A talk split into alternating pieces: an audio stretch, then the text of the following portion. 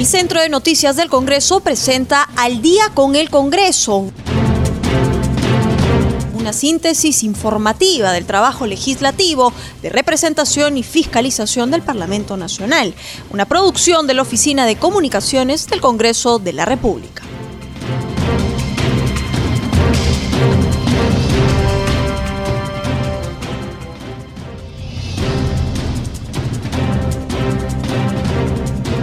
Están amigos? Muy buenas noches. Ya estamos en el programa Al día con el Congreso. Los saluda Rómulo Vargas y los acompañaré en esta hora informativa y antes de ir a los temas de fondo, quisiéramos hacerle recordar a nuestros oyentes vía las ondas de Radio Nacional que estamos en el día 473 del estado de emergencia por la pandemia y debemos de seguir cuidándonos, por favor, usando los protocolos que ya sabemos, lavado de manos constante, utilizar doble mascarilla y si va a lugares públicos concurridos, haga uso de su protector facial, ya lo sabe, este virus está más agresivo y solo depende de nosotros para no ser contagiados.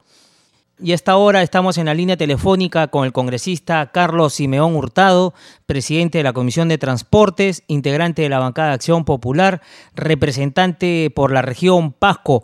Congresista Simeón Hurtado, muy buenas noches. Muy buenas noches, justamente un gran saludo cordial y agradecer esta cobertura a usted, congresista. Congresista Simeón Hurtado, esta mañana el Pleno del Congreso declaró de interés y necesidad la construcción del Aeropuerto Nacional de la Selva. Si nos podría dar mayores detalles. Sí, eh, justamente eh, se ha aprobado por unanimidad con relación a un dictamen, eh, a un proyecto de ley sumamente importantísimo.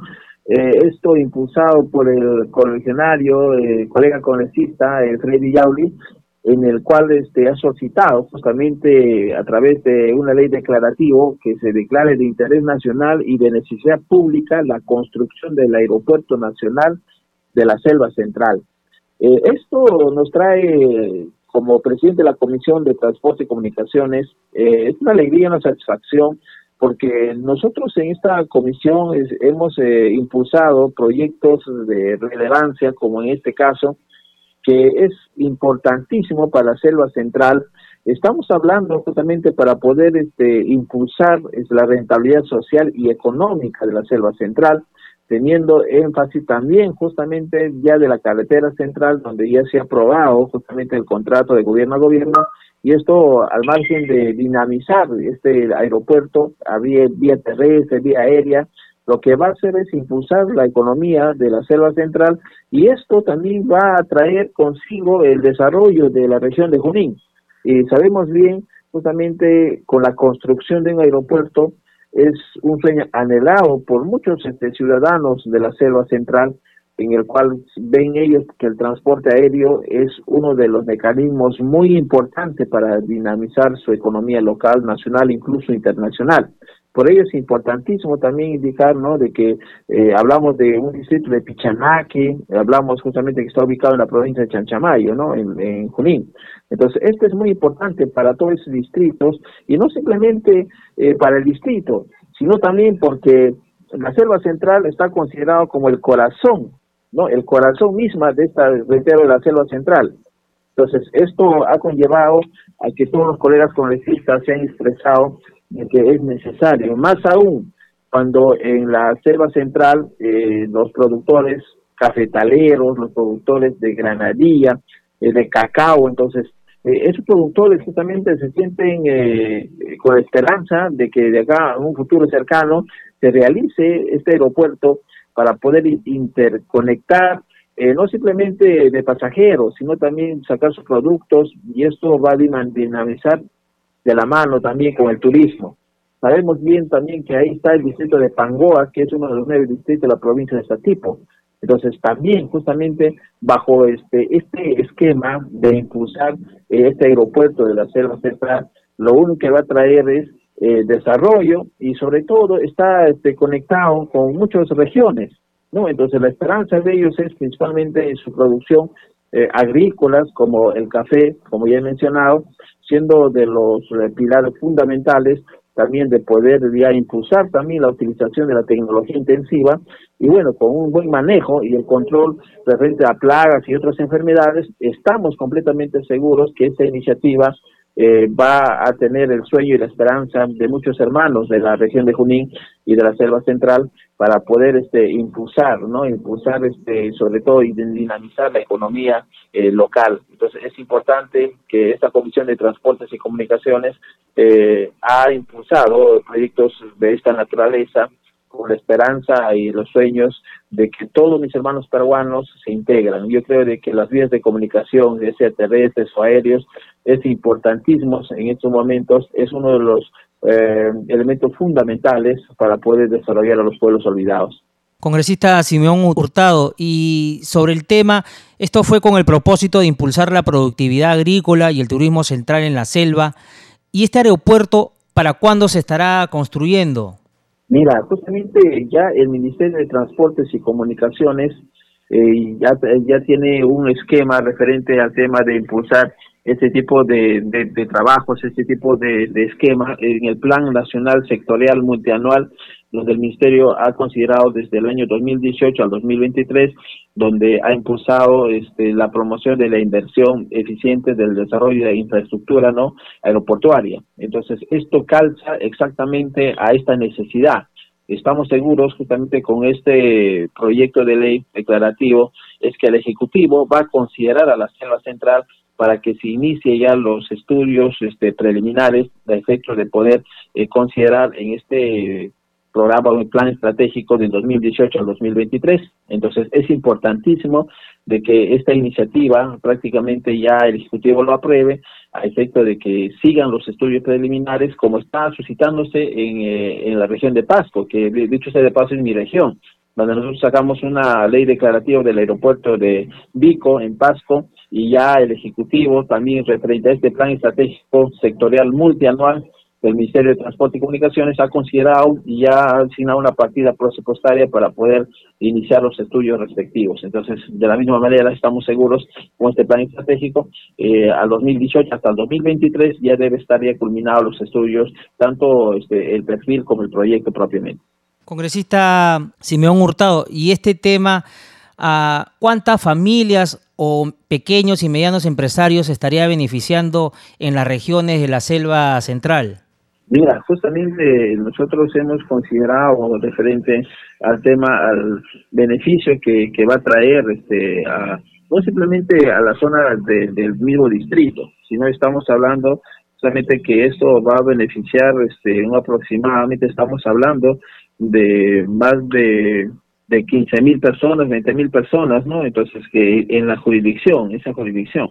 Entonces, esto conlleva a que no simplemente es el tema de del café, ¿no? El tema del turismo, sino también esto va a reflotar, ¿no? En un inicio eh, se van a beneficiar no simplemente la región de Junín, sino también ahí estábamos hablando del tema puntual de la provincia de Oxapampa, de la región de Pasco, y estamos hablando de otras provincias, ¿no? Este, aledañas, que eso van a ser merecedores. Yo creo de que esta iniciativa es tan importante como su misma denominación de ser de la selva central, entonces va a ser un eje fundamental a poder este también eh, ser beneficiado pues este los hermanos de otras regiones, ¿no?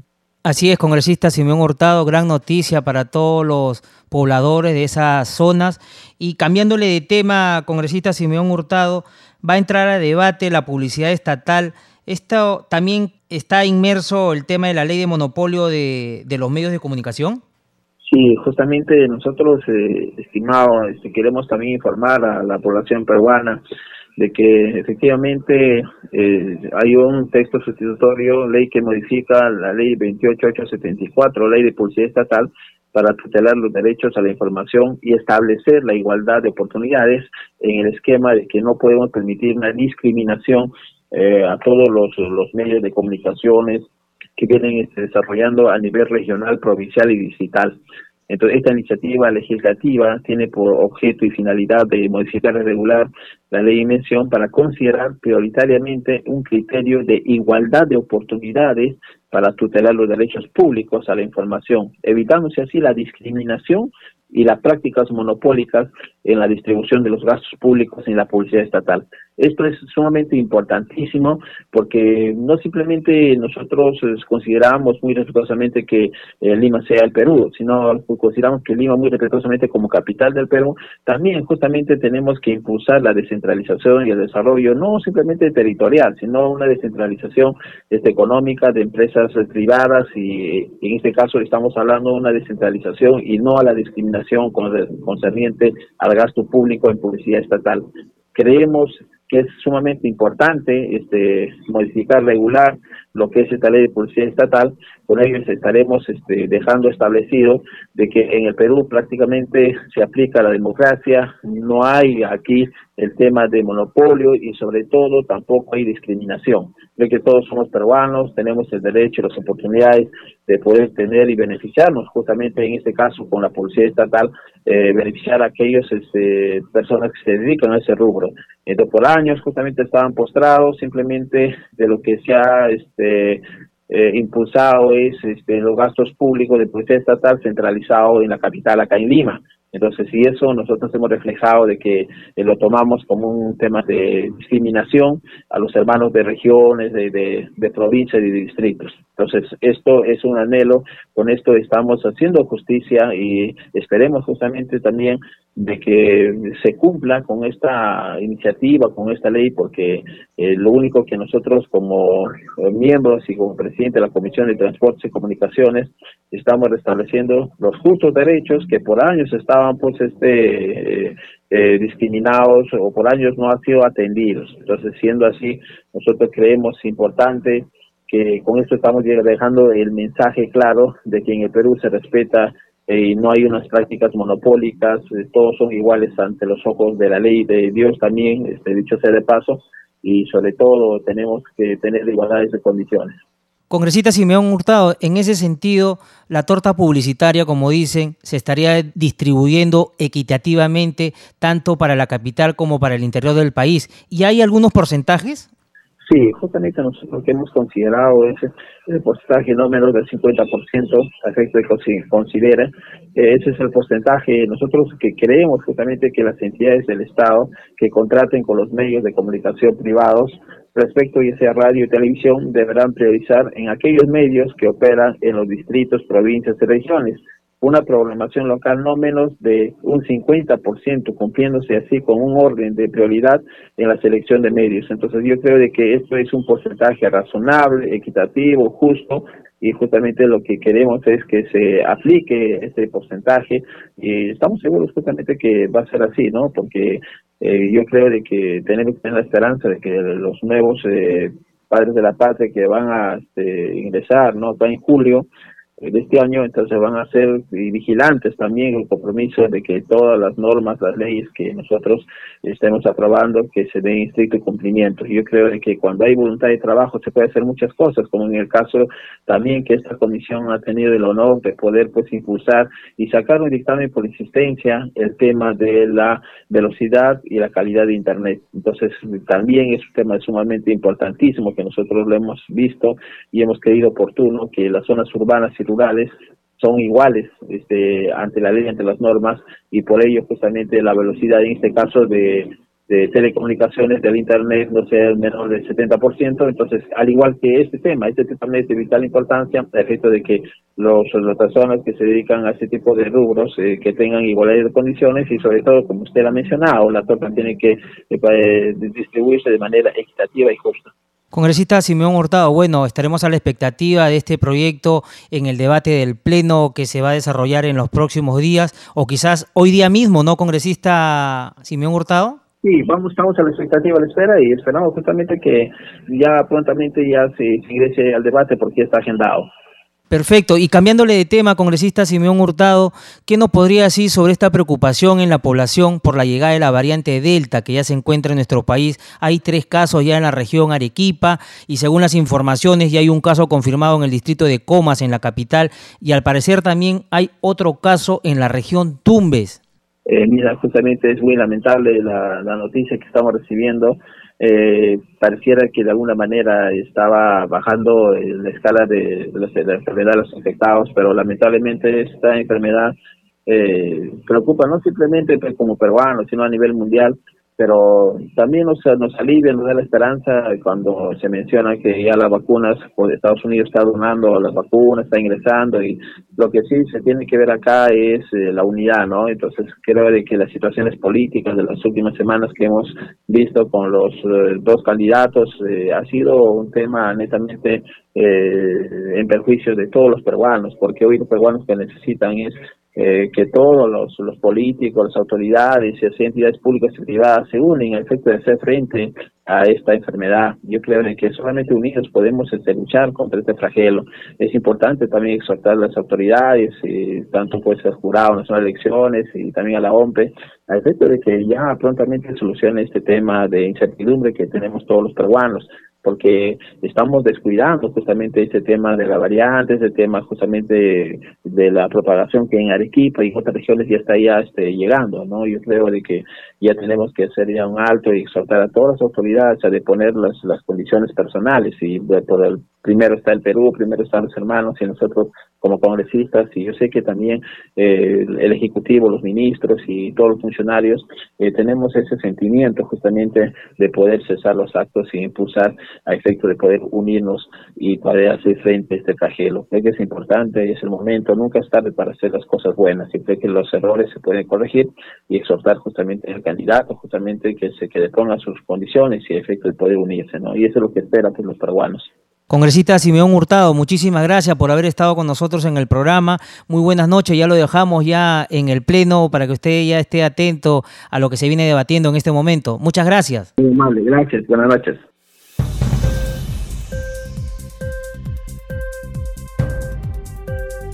Y a esta hora de la noche estamos en la línea telefónica con información en vivo con nuestro colega de la multiplataforma de CNC Televisión, Francisco Pérez, para su reporte sobre las actividades desarrolladas en el Parlamento Nacional. ¿Cómo está Francisco? Muy buenas noches, te escuchamos. ¿Qué tal Rómulo? ¿Cómo estás? Muy buenas noches, buenas noches amigos, amigas oyentes. Así es, esta mañana se ha desarrollado la jornada matutina de eh, la sesión del Pleno del Congreso de la República, sesión que continúa hasta estas horas de la noche y que va a continuar mañana también en la última fecha correspondiente a esta semana.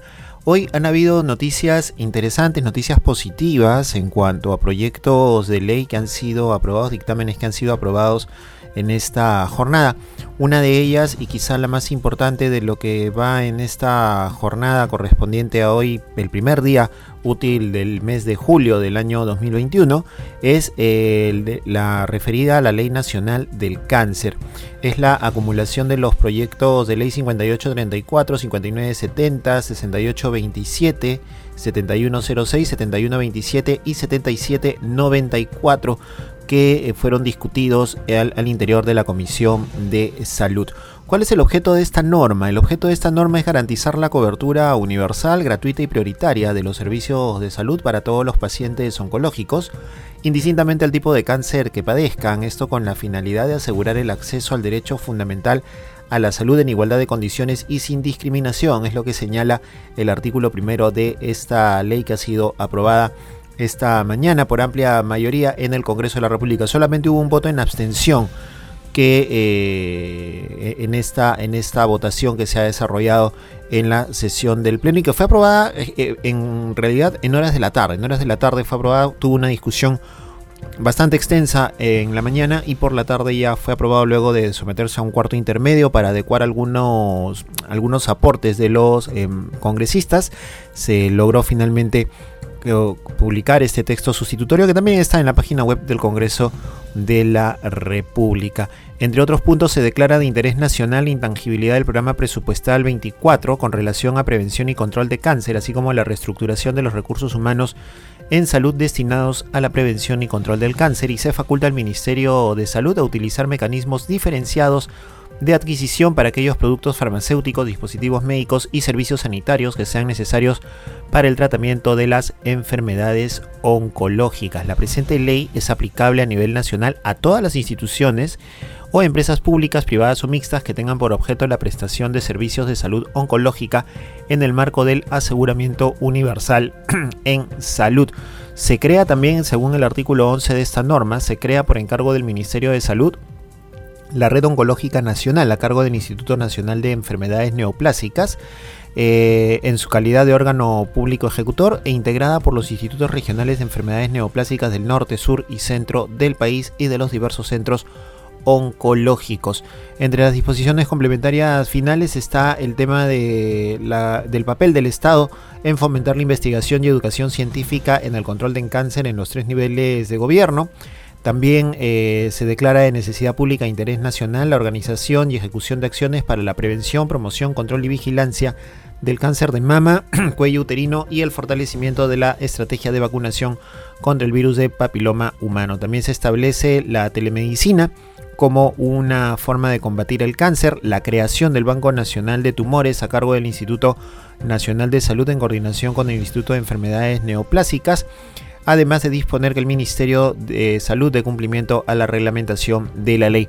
Precisamente sobre la reglamentación de la ley, el congresista Absalón Montoya, que es uno de los autores de uno de los proyectos de ley, eh, señaló y exigió al gobierno que eh, se promulgue cuanto antes esta norma y que se proceda de inmediato a su reglamentación para poder beneficiar a los miles de pacientes oncológicos que tiene nuestro país y que necesitan cuanto antes eh, contar con un espacio apropiado de atención y también de investigación en lo que se refiere a la lucha contra el cáncer.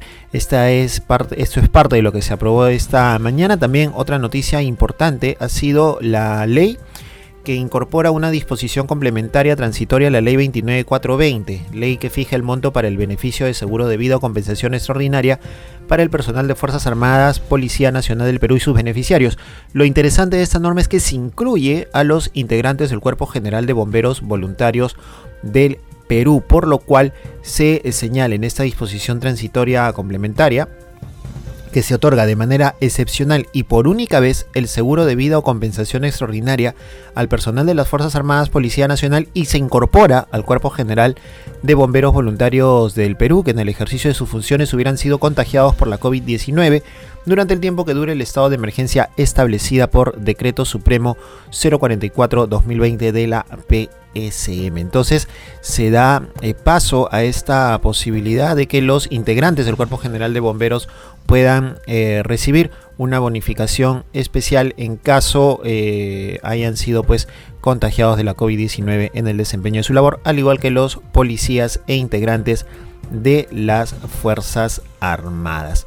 En otro momento también se ha logrado la aprobación en el Pleno del Congreso del proyecto de ley referido a el tema de la lucha contra el trabajo forzoso. Este proyecto de ley de la Comisión de Trabajo eh, propone declarar de interés nacional el cumplimiento de las políticas públicas para prevenir y erradicar el trabajo forzoso, así como crear el Observatorio Nacional de este eh, tema. Sin duda alguna, un asunto que eh, genera vital importancia, sobre todo en lo que se refiere al tema de los derechos humanos y los derechos de los trabajadores. Esto es parte de lo que se ha aprobado entonces en esta jornada. Contarles rápidamente también que en la víspera eh, todas las bancadas del Congreso votaron a favor de la ley que prioriza la esterilización de perros y gatos como una política nacional de salud pública. La iniciativa está basada en un proyecto de ley que actualizó otro proyecto presentado por la ex congresista Marisa Glave y el legislador Alberto de Belaunde, en el cual eh, se señala pues la necesidad de una política de Estado con los programas de esterilización y manejo poblacional de perros y gatos como componente de la Política Nacional de la Salud Pública a cargo del Ministerio de Salud. El congresista Lenin Bazán, presidente de la Comisión de Pueblos Andinos, quien eh, sustentó este proyecto de ley, señaló que es importante que la esterilización de perros y gatos se dé en nuestro país, cuyo protocolo quirúrgico garantice el bienestar animal tanto a nivel preoperatorio o durante la intervención y postoperatorio y que esté a cargo del Ministerio de Salud. Entonces, la denominada ley de cuatro patas eh, ha logrado pues la aprobación por amplia mayoría en el Congreso de la República también en la sesión del Pleno realizada en la víspera. Mañana, Rómulo, continúa el Pleno del Congreso. Hay diversos temas que se seguirán eh, tocando y estaremos dando mayores detalles respecto a lo que eh, se logre avanzar en esta tercera fecha correspondiente a las sesiones del Pleno del Congreso de esta semana. Adelante contigo, Rómulo. Nos vamos un corte comercial, ya retornamos con más en Al día con el Congreso. Estaremos en la línea telefónica con el congresista Enrique Fernández. Ya volvemos.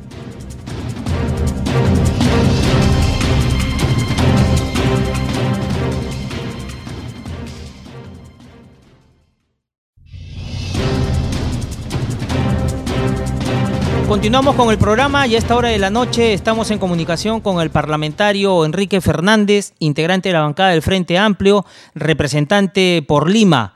Congresista Fernández, muy buenas noches y gracias por acceder a la entrevista. Buenas noches, amigo Rómulo, para servirlo. Congresista, bueno, esta noche en el programa vamos a dialogar con algunos legisladores de diversas bancadas en torno a la coyuntura parlamentaria, además del pleno de ayer del Congreso, donde abordaron varios temas importantes como la censura a la mesa directiva que no prosperó, además se vio la reforma constitucional sobre la cuestión de confianza, donde se propuso interpretar el último párrafo del artículo 132 de la Constitución, entre otros temas. Congresista Fernández, ¿qué nos podría decir? El primer comentario, era una censura que no tenía pie ni cabeza y no había ninguna motivación. Y además de eso, ubicada en un contexto político bastante movidito, entonces que iba a generar más crisis, iba a generar más crisis. No porque seamos bomberos nadie, sino sencillamente no tenía ningún sustento. Si acá nosotros queremos justificar de pedir la vacancia de la presidenta porque no se extendió uno u otro proyecto que uno ha tenido, entonces todos tendríamos 50 razones para hacerlo. La cosa tiene su, su plazo, su ritmo, sus, sus términos y entonces hay que hay, hay que ver qué se hace. Pero eso no es ninguna ningún atenuante para pedir para pedir cómo se llama una una censura, no ninguna justificación. Congresista Fernández, y en torno al tema de la cuestión de confianza, donde se propuso interpretar el último párrafo del artículo 132 de la Constitución, ¿esto se debió de ver en el próximo Congreso? Eh, mire, primero, eso ya se vio en este Congreso, que fue presentado como una como una este, reforma constitucional.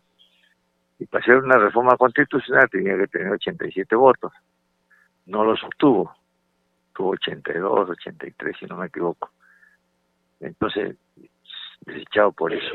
El mismo proyecto, pero presentado ya como un proyecto ley, ya no como modificación constitucional, lo, lo, quisieron presentar. Y, y para mí era burlar incluso lo que ya se había votado anterior oportunidad. Entonces, cambiarle de nombre ya no es reforma constitucional, sino un proyecto de ley común y corriente, ¿no? Una ley. Bueno, este, yo intervine en el sentido haciendo observar eso y, y, y, no es, y no es porque no sea bueno discutirlo, sino que tenemos que comenzar a respetar precisamente las normas y, las reglas del juego que en el Congreso no, no podemos violentarlas cada vez que a un grupo político le conviene que se vote una cosa u otra. No es así. Acá incluso estamos hoy en una cuarta legislatura trucha escucha. Y precisamente se hizo así, se, se hizo así para poder meter algunas reformas este, que, que requerían este, dos legislaturas este, consecutivas. Entonces no es el Parlamento al molde del partido político que uno puede influenciar o no. El Congreso es el Congreso y tiene que seguir la norma tal como está. Y por eso nos opusimos, nos opusimos y, y también, y también y también este, fue rechazado, ¿no? A mí lo que me llamó la atención de que el presidente de la Comisión de, Constitución dijo algo y, que nadie nadie se molestó porque decía ya y a mí y a mí sí me causó indignación por ejemplo de decir que ellos habían perdido la votación cuando lo plantearon como reforma constitucional, por la manipulación de, de, los aparatos técnicos para que no se ganen por ahí. E, esa es una acusación grave, es una acusación grave. Por ese caso sí podría, como se llama, censurarse así 24 horas para que dejen el cargo, porque eso sí es grave. Pero no, no, junto con la denuncia, no sumó ninguna prueba, ni nada, ni nada. Es más, llega a decir que hay comercio infiltrado, porque se ha infiltrado colabore con nosotros y ya no tiene esos infiltrados. Pero no, hay la costumbre de soltar así las acusaciones, ¿no? con una irresponsabilidad, pero que no tiene pies ni cabeza, ¿no? Ese es el asunto. Congresista Fernández, y este tema es como manifestaron algunos parlamentarios que indicaban que se pretendía debilitar al siguiente presidente de la República que ingrese. Sí, sí, sí, sí. Sí, ¿por qué razón? Porque cuando hay mayorías abusivas, ya puede ser porque uno alcanzó una gran mayoría, o porque hay gobierno de cuatro o cinco partidos que se juntan, ¿cómo se defiende el Ejecutivo en relación a las cosas que quiere hacer? tiene que pedir una cuestión de confianza. Y entonces, si, si no tienen nada en cartera para trabar la, la, la labor del, del, próximo presidente, entonces, ¿cuál es el apuro de hacer tanto chanchullo y tanto barullo para hacer una, una, una reforma que no ha sido aceptada, pero ahora quisieron meterla por ley? Sí, yo creo que sí. Miren, en política nunca hay casualidades. Nunca hay casualidades. Entonces ahí es fundamentalmente la, limar la posibilidad que haga uso de ese derecho que tiene todo el Ejecutivo, el próximo presidente, que sin lugar a duda para mí Pedro Castillo. Congresista Fernández, y cambiándole de tema, hay preocupación en la población por la llegada de la variante Delta, que ya se encuentra en nuestro país, con tres casos en la región Arequipa, y según las informaciones también hay un caso confirmado en el distrito de Comas, y hay otra noticia que en la región Tumbes también ya se están dando algunos casos, pero todavía no se confirman. ¿Cómo debería actuar en ese sentido el gobierno? Bueno, este, para mí, para mí hay que intensificar todo lo que es la vacunación. Hay que meter todos los recursos que sean necesarios para la vacunación. Con eso evitaríamos por lo menos una, una gran parte la posibilidad de que se infecte gente con, con esto, con otras variantes porque, porque el problema va a seguir, tenemos un buen rato, y mira, ya tenemos más de un año y pico en, emergencia, ¿no? Y todo apunta a que, a que, va a seguir, va a seguir la cosa. Entonces, hay que mover todos los recursos que se tengan para acabar con, de una vez con la vacunación. Yo decía de más antes, porque sabía que lo estaba pidiendo la Organización Mundial de la Salud, que las patentes queden en suspenso para que todo el país que tenga probabilidades de, producir la vacuna para poder vacunar a toda a toda la, humanidad este tendrían que hacerlo bueno eso entró en contradicho con la Organización Mundial de Comercio que se opone pero ahí vamos yo creo que hay que hay que exagerar todo lo que se pueda el cuidado porque esta cosa si no la erradicamos eh, puede ser esta variante la otra la otra y la otra ¿no? un virus poco, poco, aunque, aunque en esta versión del estudio hoy se llama COVID-19 y hay estudios anteriores, pero cada día son más amenazantes. Así es. Congresista Fernández, y también sobre el tema del el cerco epidemiológico, al parecer está dando resultados no en la región Arequipa pero la gente hace caso omiso y sigue saliendo a las calles y continúa con sus reuniones y las famosas denominadas fiestas COVID también están de moda, ¿no? Sí. ¿Cómo debería actuar la población en ese sentido, congresista Fernández? Extremando el cuidado. Extremando el cuidado y, las medidas a tomar. Y las medidas a tomar. Mire, desgraciadamente todo está, todo está con, este, desnudando lo que es. Es un país donde el 75% está su empleado trabaja hoy para comer mañana. Es muy difícil, es muy difícil. Pero pero además de eso hay mucha irresponsabilidad, hay mucha irresponsabilidad. Bueno, eh, cuando cuando vienen cosas así, hay que ponerle por medio, queda queda un costado la individualidad y se piensa más en el colectivo.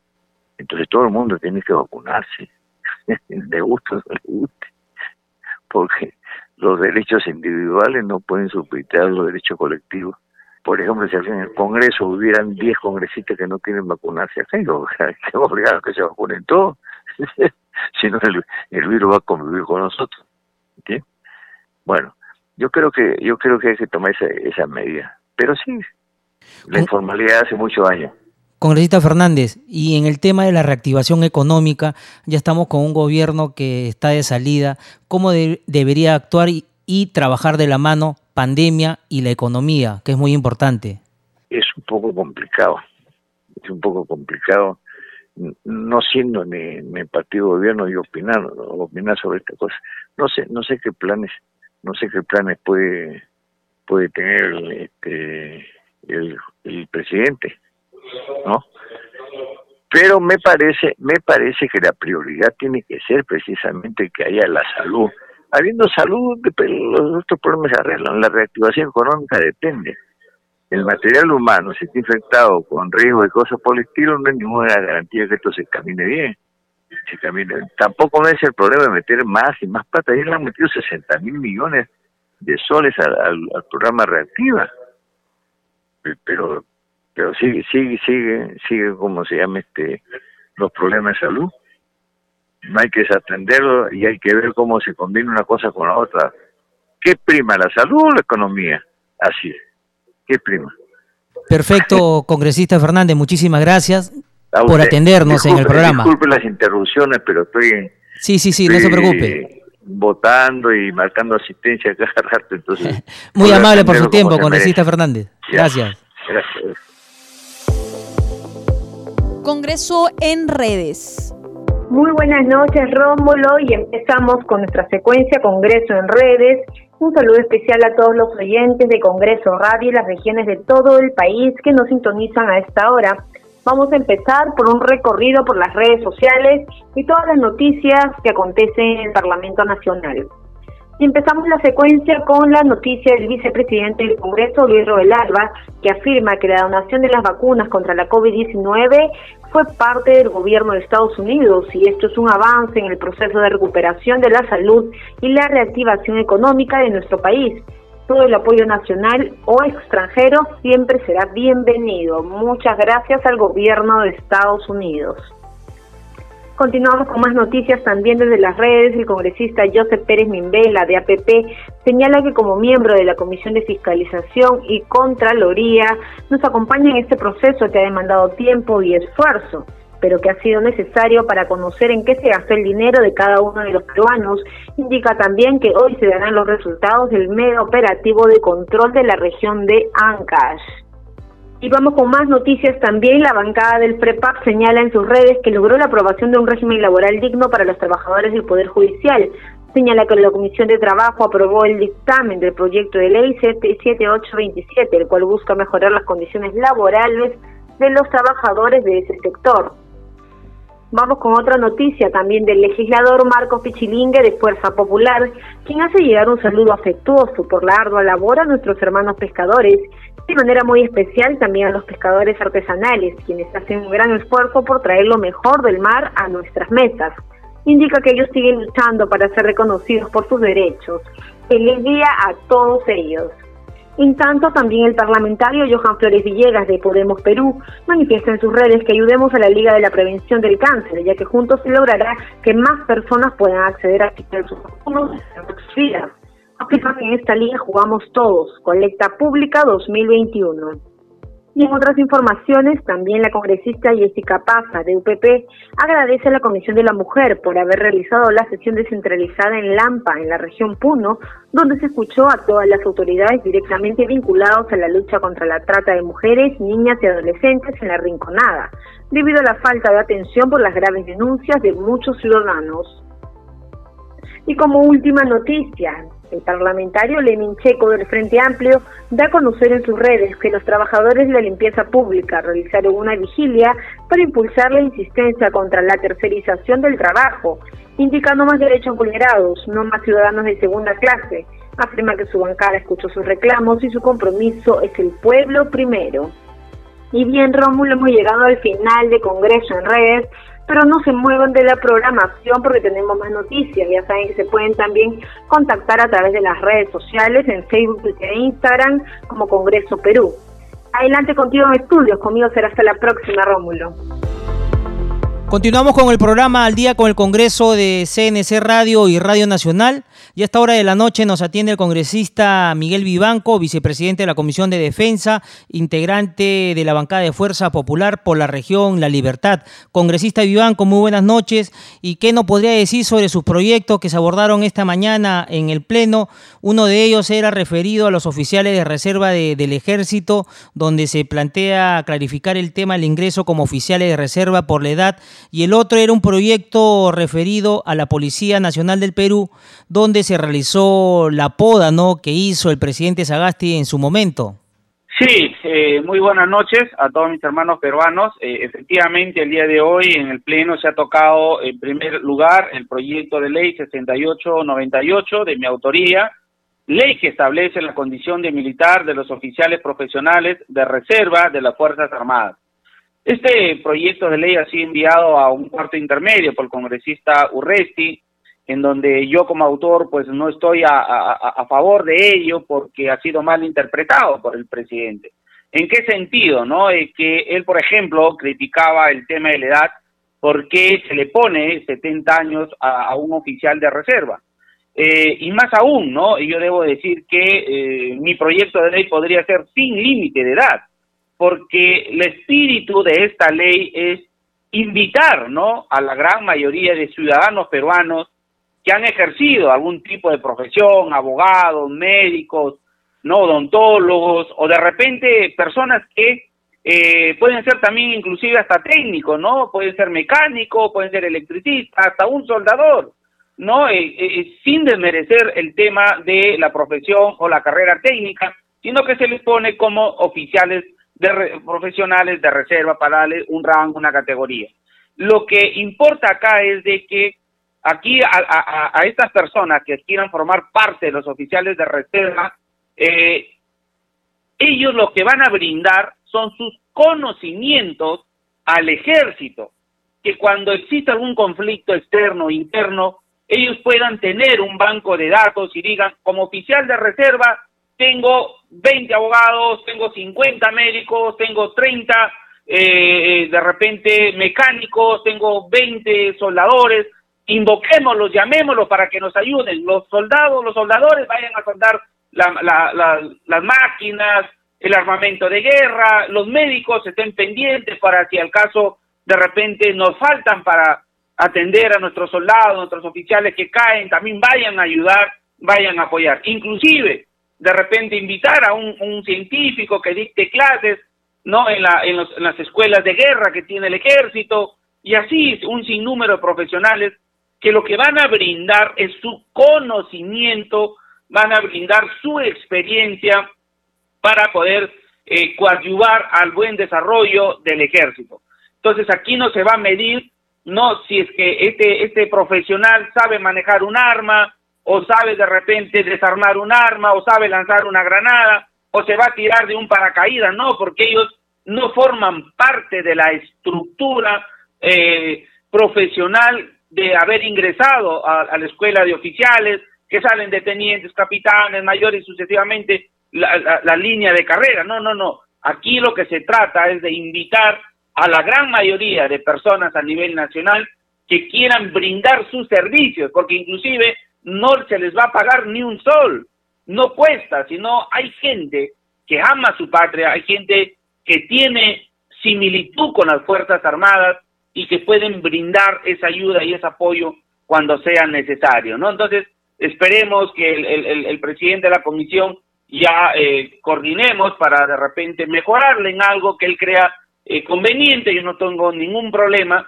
y que se pueda ver en el transcurso de mañana en la continuación del pleno de este Congreso, ¿no? Congresista Vivanco, y en el sentido de su otro proyecto de ley donde la Policía Nacional de Perú fue, si se puede decir el término, ¿no? sacado intempestivamente por el presidente Sagasti y también con el ministro no en funciones que está en este momento del Interior. Sí, ese proyecto de ley lo que va a determinar es lo siguiente, ¿no? Eh, cuando tuvimos ese problema nacional en el Ministerio eh, del Interior al sacar a cerca de 19 oficiales para poder saltar esa antigüedad y malinterpretar el decreto legislativo 1267 de la Policía Nacional, es donde yo presento el proyecto de ley justamente para cerrar ese vacío jurídico y que no se vuelva a vulnerar los derechos de los policías eh, eh, dentro del Ministerio del Interior. Razón por la cual se ha llevado a este pleno, el presidente de la comisión lo ha sustentado, hemos apoyado, y lo que se busca con esto es justamente respetar no la antigüedad, respetar la experiencia y sobre todo poder ver que el, el decreto que ha sacado últimamente el presidente, en donde le pone ciertos requisitos para poder ascender, para poder ocupar cargos dentro de la policía, yo creo que es un despropósito, ¿no? Porque hay muchos oficiales que han ido avanzando en su línea de carrera, en donde no tenían esos requisitos para poder seguir avanzando. Pero al ponerle una barrera y decirle, oye, tú necesitas tal, tal, tal, tal requisito, simplemente lo que haces es truncarlos y van a tener que ellos adecuarse, pero el tiempo y los años que vienen teniendo de servicio no les va a alcanzar a muchos y creo que eso va a ser eh, lamentablemente un problema más para nuestros hermanos de la Policía Nacional.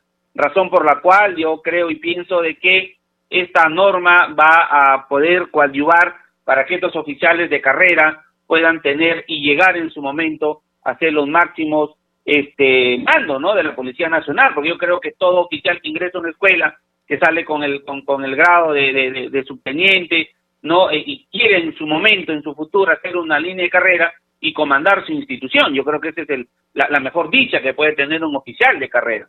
Entonces no debemos cortarle eso, sino al contrario, darle las herramientas para que ellos puedan avanzar, ¿no? Y de esta forma sean profesionales de éxito, ¿no? Congresista Vivanco, ¿y cuál es la situación de estos oficiales que fueron dados de baja? ¿Volverían nuevamente a estar en institución? No, esta ley no, no este, lo reivindica a ellos en el derecho que tienen. Esta ley lo que hace es simplemente clarificar para que en el futuro no se vuelva a repetir lo que ha pasado con ellos. Pero ya ellos tienen todo el derecho de irse al Poder Judicial y accionar no eh, conforme corresponda a ley para que ellos puedan volver a ser restituidos. Ya eso, esos trámites tienen que hacerlo en el Poder Judicial. Lo que hace esta ley es simplemente clarificar para que en el futuro no se quebrante nuevamente los derechos de la línea de carrera de los oficiales, ¿no? Congresista Vivanco, y en el sentido de hay preocupación en la población por la llegada de la variante Delta que ya se encuentra en nuestro país, con tres casos en la región Arequipa y según las informaciones ya hay un caso en el distrito de Comas, en la capital. Al parecer este cerco epidemiológico está dando resultados, pero la gente hace caso omiso y sigue saliendo a las calles y continúa con sus reuniones. ¿Qué podemos hacer ante estos hechos, congresista Vivanco? Claro, mira, en la región La Libertad y a nivel nacional es una preocupación, pero se tiene que tomar una decisión política desde el presidente y el, ministro de Salud en el sentido de que la prevención es lo más importante. ¿En qué sentido? Venimos ya casi año y medio con este problema de la salud pero sin embargo aún no se ha completado lo que realmente los ciudadanos necesitamos. Sabemos que esta variante, sabemos que el problema del COVID ataca directamente al sistema inmunológico y sobre todo a los pulmones. ¿Cómo se está reaccionando para poder salvar las vidas? Si ya sabemos que este COVID se va a los pulmones, ¿qué es lo que le está salvando la vida? Son los respiradores, ¿no? ¿Qué es lo que reemplaza en su momento al pulmón hasta que se recupere? El problema es que el gobierno, el Estado, a través del presidente, el ministerio, no nos estamos preparando en eso. O sea, no se está viendo que se estén comprando 50, 100 o 200 eh, respiradores y estamos repartiendo en todos los hospitales para poder ya prevenir que si esta tercera ola es más amplia, vamos a tener que prevenir bajo dos funciones. El oxígeno, en primer momento, que es a través de los balones, ¿no? tenemos que tener mayores plantas de oxígeno y cuando ya tú te agradas vas a ir a una cama UCI. Entonces, esas dos prevenciones, hoy en este momento, el presidente debe estar preparándose para que si nos viene esa variante, nosotros podamos salvar más vida a nuestros hermanos peruanos. El tema de la vacunación tiene que ir avanzando para poder cubrir a la, a la mayor cantidad de población. Pero ¿qué pasa si esta variante a los vacunados también les malogra los pulmones y van a tener que necesitar oxígeno, van a tener que ir a una cama UCI. ¿Qué es lo que va a pasar? Se van a morir así estén vacunados, porque no nos estamos trabajando de una manera integrada y poder eh, ayudar a salvar la vida de nuestros hermanos peruanos. Entonces, eso sí es una llamada de atención al presidente y sobre todo al ministro de Salud, que tenemos que ir trabajando en la prevención. Y que esos no lo vean, eh, esos respiradores artificiales, como un gasto público y que ya no es recuperable, porque tú sabes que las enfermedades que vamos a tener como, como, como seres humanos son múltiples y en el futuro podamos tener otro tipo de problema, pero esos respiradores van a servir para hoy y para mañana. Entonces, no lo vean como un gasto innecesario, sino al contrario, vean como algo que va a salvar las vidas a nuestros hermanos peruanos, ¿no? Congresista Vivanco, muchísimas gracias por haber estado con nosotros en el programa. Gracias también por haber hecho un alto en la labor que viene desarrollando en estos momentos, ya que está en el Pleno. Muy amable, buenas noches. No, muchísimas gracias y un fuerte abrazo a cada uno de mis hermanos peruanos y a seguir cuidándose y a usted también, amigo periodista. Gracias. Ya no hay tiempo para más, solo para recordarles que nuestro horario en Nacional es a partir de las 7 de la noche. Con nosotros será hasta el día de mañana. Muy buenas noches.